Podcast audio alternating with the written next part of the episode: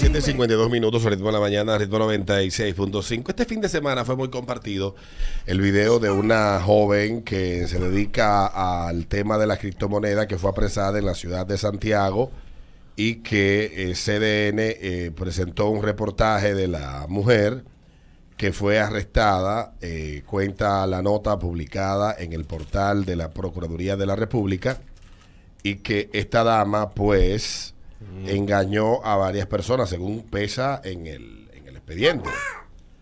Dice que la imputada engañó a más de 50 personas a las que le convencía de hacerle depósitos bancarios. La Fiscalía de la provincia de Santiago solicitó a la Oficina Judicial de Servicios de Atención Permanente que imponga presión, prisión preventiva a la cabecilla de una red que estafó a más de 50 personas con un falso modelo de inversión que prometía multiplicar lo aportado a través del mercado de las criptomonedas.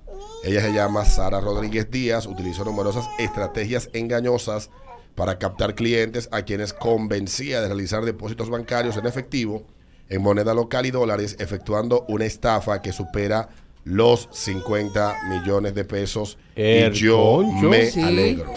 50. Sí. Yo me alegro, de verdad que sí. Yo lo vi, yo vi a la muchacha hablando Es de que él. la gente, esta, esto es lo que ella dijo en un reportaje de CDN. A manejar de los clientes de aquí, yo no asciendo a los 100 millones de pesos. Mi nómina, mis tres, mis cuatro nóminas no ascienden a los 100 millones de pesos, con todos los inversionistas. Ganancias arriba de eso, más de 900 millones de pesos. Las ganancias de este negocio han sido más de 900 millones de pesos. Correcto. Ella es Sara. Dice ser una experta en criptomonedas e inversiones de mercados digitales. En los últimos Colombia tres todavía años encuentra. ha captado dinero Sí. de la gente con la promesa de multiplicarlos, llevándolos a productos financieros virtuales que según un contrato firmado serían criptomonedas, mercados forex o divisas y mercados de valores en Internet. Ahí como establece el contrato, no solo en criptomonedas, sino en el mercado de Forex, en el mercado de futuros y los stocks, porque uno no puede meter todos los huevos en una sola canasta. Entonces, si un mercado un día estaba mal, el mercado de las criptomonedas, el mercado de Forex te daba beneficios. Entonces, siempre había forma de salir a flote todos los días. Por eso la promesa del 30%. Si no me lo daba un mercado, me lo daba el otro. Entonces, siempre se quedaba en positivo todos los días. El negocio de esta trader se mantuvo en privado y creciendo como arroz. El boca a boca atrajo a cientos de personas que tomaban prestado contando con recibir el 30% mensual de lo que invertían.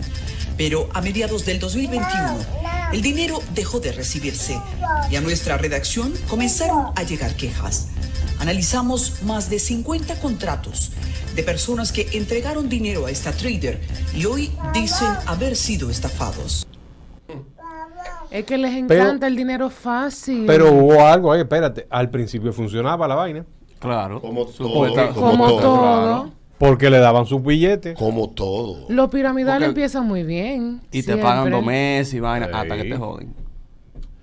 Cuando yo vea cripto corripio, yo voy a Exacta, esa va a ser mi moneda. O cripto vicini. A mí me van a Cuando yo vea engañar. cripto, ¿cómo se llaman los amigos también que tienen empresas grandísimas?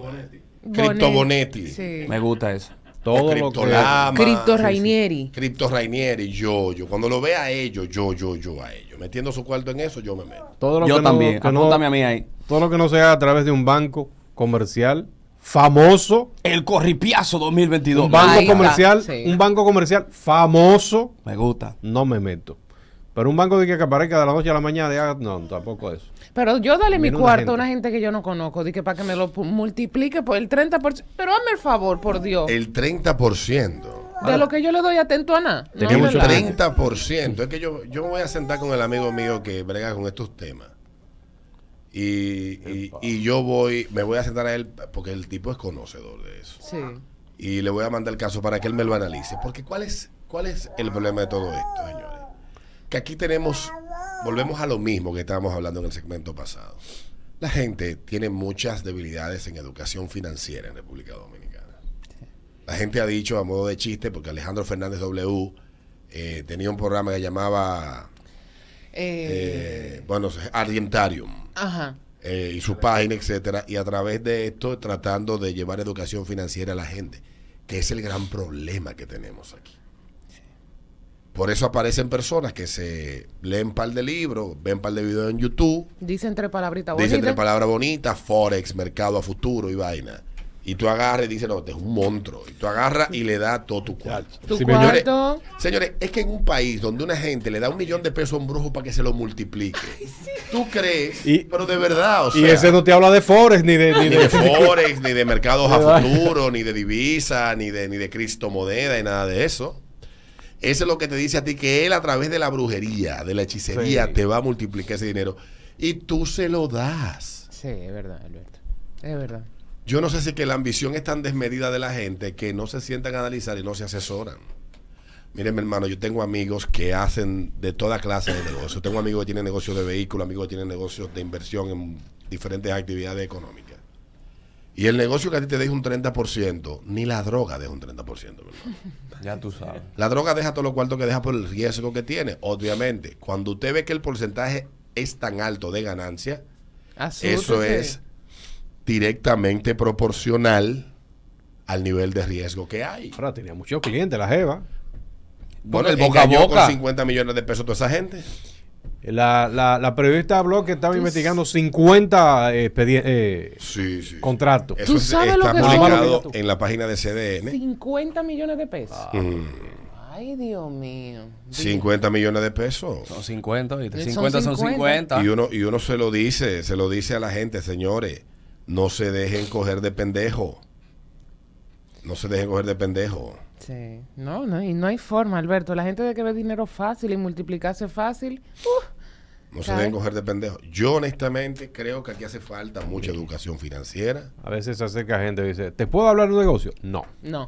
Mira, cuando yo iba a, a- a aceptar mi primera tarjeta de crédito, hace ya veinte y pico de años, me la ofreció el Banco del Progreso. Llamaron a Carlos Toma aquí a la cabina de radio, estábamos conversando y, sí, por favor, señor Carlos Toma. No, no, él no está. Él me pasó el teléfono. Ah, no, no está disponible. Ah, no, ¿y usted quién es? Me dice la tipa. Ajá. Porque el que el buen vendedor le Claro. marcha lo que sea. Ah, yo soy Alberto Valga. Ah, ok, ¿le interesa a usted una tarjeta de crédito del Banco del Progreso American Express? Y yo, claro, claro que sí. Y me llenó los datos por teléfono.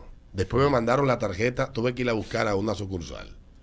Cuando yo acepté la tarjeta de crédito, me la entregaron en un sobre. Sí. Yo no abrí ese sobre hasta que no me eduqué en el tema ¿Cómo del uso de tarjeta de crédito. A la fecha tengo 20 y pico de años de tarjeta de crédito, no he tenido problema con el uso de ella.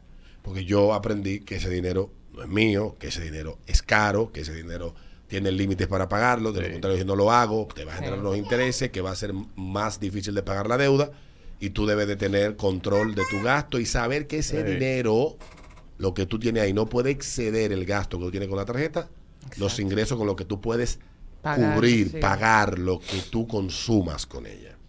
Y yo me he manejado igual, no tengo, yo no tengo que ser Alejandro Fernández W, Argentarium, pa. Así lo he hecho toda mi vida. La gente tiene que educarse en Sí. los temas que no entiende. Porque usted aparece un pendejo y agarra usted y lo envuelve. Entonces yo siempre que tengo duda voy donde mi amigo que jode con Forex, que jode con criptomonedas, que jode con esa vaina. Y cuando tengo una duda le pregunto a él, todavía te la fecha en años, tenemos cinco años hablando de tema, que yo no he podido entender ese, ese, ese esquema de negocio. Ni yo. ¿No? Y él hace su mejor esfuerzo y todavía yo no lo entiendo. Entonces como yo no lo entiendo, yo no gasto un peso. Claro. Ahora, lo que sí he entendido es el tema que también él invierte y, maneja, y jode- juega con eso, el tema de la, de la bolsa de valores. ¿Cómo con eso se juega? Ah, tú ves, eso sí yo lo he entendido un poco. Y me gusta mucho y me llama la atención. Pero el que no entiende de un tema, siempre aparece una gente como esta jeva que se llama Sara, Yo no lo viene- entiendo, pero... viene y le marcha y le dice, eh, óyeme bien, eh, ella utilizaba documentos falsos para mostrar supuestas transacciones e inversiones que ella supuestamente historia. Basado en las pruebas testimoniales, dice el, el Ministerio Público, eh, según ha dicho, han dicho ellos, ella violó varios artículos del Código Penal Dominicano, eh, de la Ley sobre Crímenes y Delitos de Alta Tecnología y también el artículo 3 y varios numerales de la Ley de Lavado de Activos. Es hasta complicada. Sí, Bueno. le toca una Jayo grande. Sí, sí. Por un par de años. No, Rafael Mujeres. Ah, Rafael. Sí, por- lo menos con esa cara de camionero y tomboy que tiene ella, te a le va a ir muy ¿no? bien. No va a tener mucho problema. nada. No va a tener mucho problema en Rafael Mujeres. Ustedes va- no van a salir de ella porque de allá de la cárcel ustedes le van, le lo van a llamar a ustedes por el teléfono. Claro. Ella va a buscar su. Va a seguir. algo. Ahí es, que ella va a ser, ahí es que ella va a ser de verdad oferta. La loba de Wall Street, oye, bien vacía. Vamos a llamar, señores, vamos, vamos, vamos. La loba, la loba, sí, la loba de Wall Street. La loba de Wall. Sí, sí, sí. En película vemos que ese tipo de personas, que ese tipo de personas lo, lo agarran y, y- y lo, lo hacen parte del gobierno. eh, de alguna institución del gobierno, por esa inteligencia que tiene. En película vemos eso. Bueno, En la vida real muy distinto. ¿eh? Mientras tanto ya está complicada. Sí, sí. Y no es el primer caso que escucho de las mismas características de la gente. Y uno se jacta de decirlo. Yo recuerdo que en el año 2011, cuando estaba aquí, ¿te recuerda el negocio piramidal que yo vi un reportaje en Canal RCN que había explotado en Colombia? Yo recuerdo escucharte que hablar yo, de eso. Telefree. que eh, Telesfree, ¿te recuerdas de esa vaina que explotó en Colombia y Ecuador? Y yo un día viendo televisión colombiana me encuentro con esta vaina y Telefree estaba aquí en su mejor momento. Ay, Dios mío. Y yo traje aquí al programa, busqué, me encargué de buscar el reportaje y lo compartí. Ya. A los pocos días explotó el peo. Yo Sí. tengo. Sí, Señores, a mí las amenazas que me valió haber tocado Sí. ese tema no fueron una ni dos. Yo duré un mes y salí de mi casa. Sí. Porque mucha gente entendió que yo lo que era un maldito envidioso, que, que le quería hacer daño a un modelo de negocios, negocios piramidales. Miren, las pirámides empezaron a hacer, las- los esquemas, llevan el nombre de quien las inventó. Llaman esquemas Ponzi. Y antes de eso había pasado el de, el de Vaina, el, de- el del tigre este inversionista que cayó preso en Nueva York. Y cuando explotó ese, ese que dejó a un montón de gente aquí en la lona, tú tienes un amigo y, y un amigo tuyo y mío que perdió 9 millones de pesos. Yo te hago un cuento de uno que perdió, pero. una 9 fortuna. millones de pesos. Y uno se lo dice a la gente. Porque es que uno ha visto ya tantos casos y a la gente, y siempre es el mismo esquema. Sí. Señores, si fuera así, el Popular, el Banco BHD, el Reserva, tuvieran unidades que se dedicaran a hacer ese tipo de negocios.